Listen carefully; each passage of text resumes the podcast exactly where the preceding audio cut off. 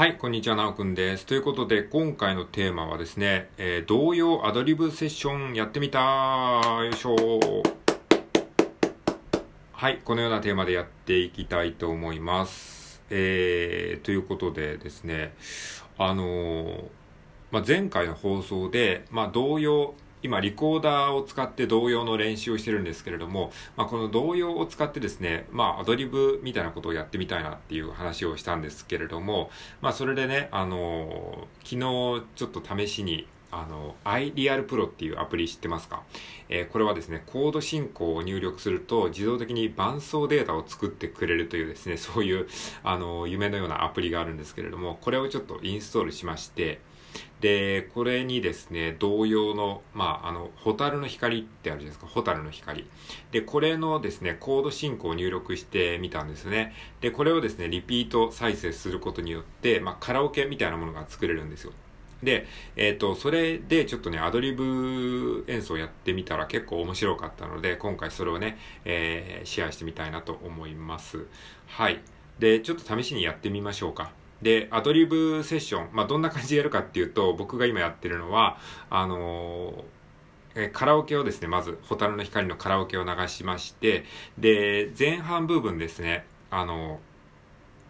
前半にテーマですね。テーマっていうのはその曲のちゃんとしたメロディー。で、後半に、えー後半っていうかその、えー同じことをもう一回繰り返すんですけども、まあ、先行と後攻のラップバトルみたいなイメージをしてもらえればいいと思うんです思うんですけども、先行で正しいテーマを弾いて、で、後攻で、あの、崩したメロディー、まあ、アドリブソロを弾くわけですね。これを3ターンやります。先行、後攻、先行がテーマ、で、後攻がアドリブソロ。これ、これが1ターンですね。これを3ターン繰り返す感じですね。まあ、そういう感じで、ちょっとアドリブごっこをしてみたいなというふうに思います。ホタルの光っていうね、曲を題材にして。で、これ全部やると長いので、ホタルの光の、あの、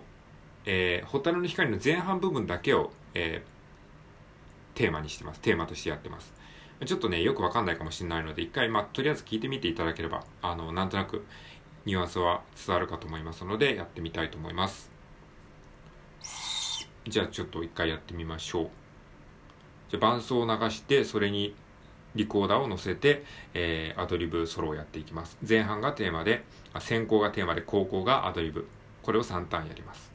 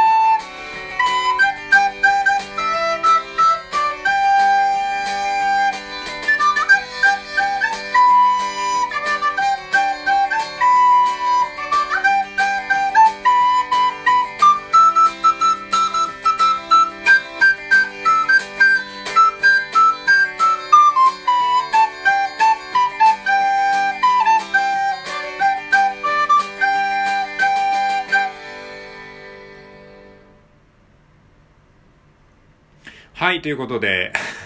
ありがとうございました。はい、ホタルの光同様アドリブセッションでございました。ということでね、あの、まあ、ラップ、MC ラップバトルみたいな感じでですね、あの、前半にテーマやって、後半に、えー、崩したアドリブソロ、えー、っていう感じで、まあ、先行、後攻みたいな感じで、これを3ターンやるみたいなイメージで、えー、やりました。もう完全に、あのね、アドリブソロなんで、もう何も考えずにやってるわけなんですけれども、結構ね、難しいけど、面白いですね。はい。まあ、こういう遊びをね、ちょっと考えてみたので、えー、今回シェアしてみました。えー、この iDeal Pro っていうね、あの、アプリ、すごく面白いので、ね、あの、楽器演奏してる方で、アドリブ演奏に興味ある方は、ぜひね、えー、やってみていただくといいんじゃないかなというふうに思います。はい。えー、ということで、まあ、今回試しにやってみたんですけれども、またいろんな曲でね、こういった、あのー、アドリブソロごっこをやってみたいなというふうに思っております。はい、ということで、以上聞いていただきありがとうございました。それでは、さようなら。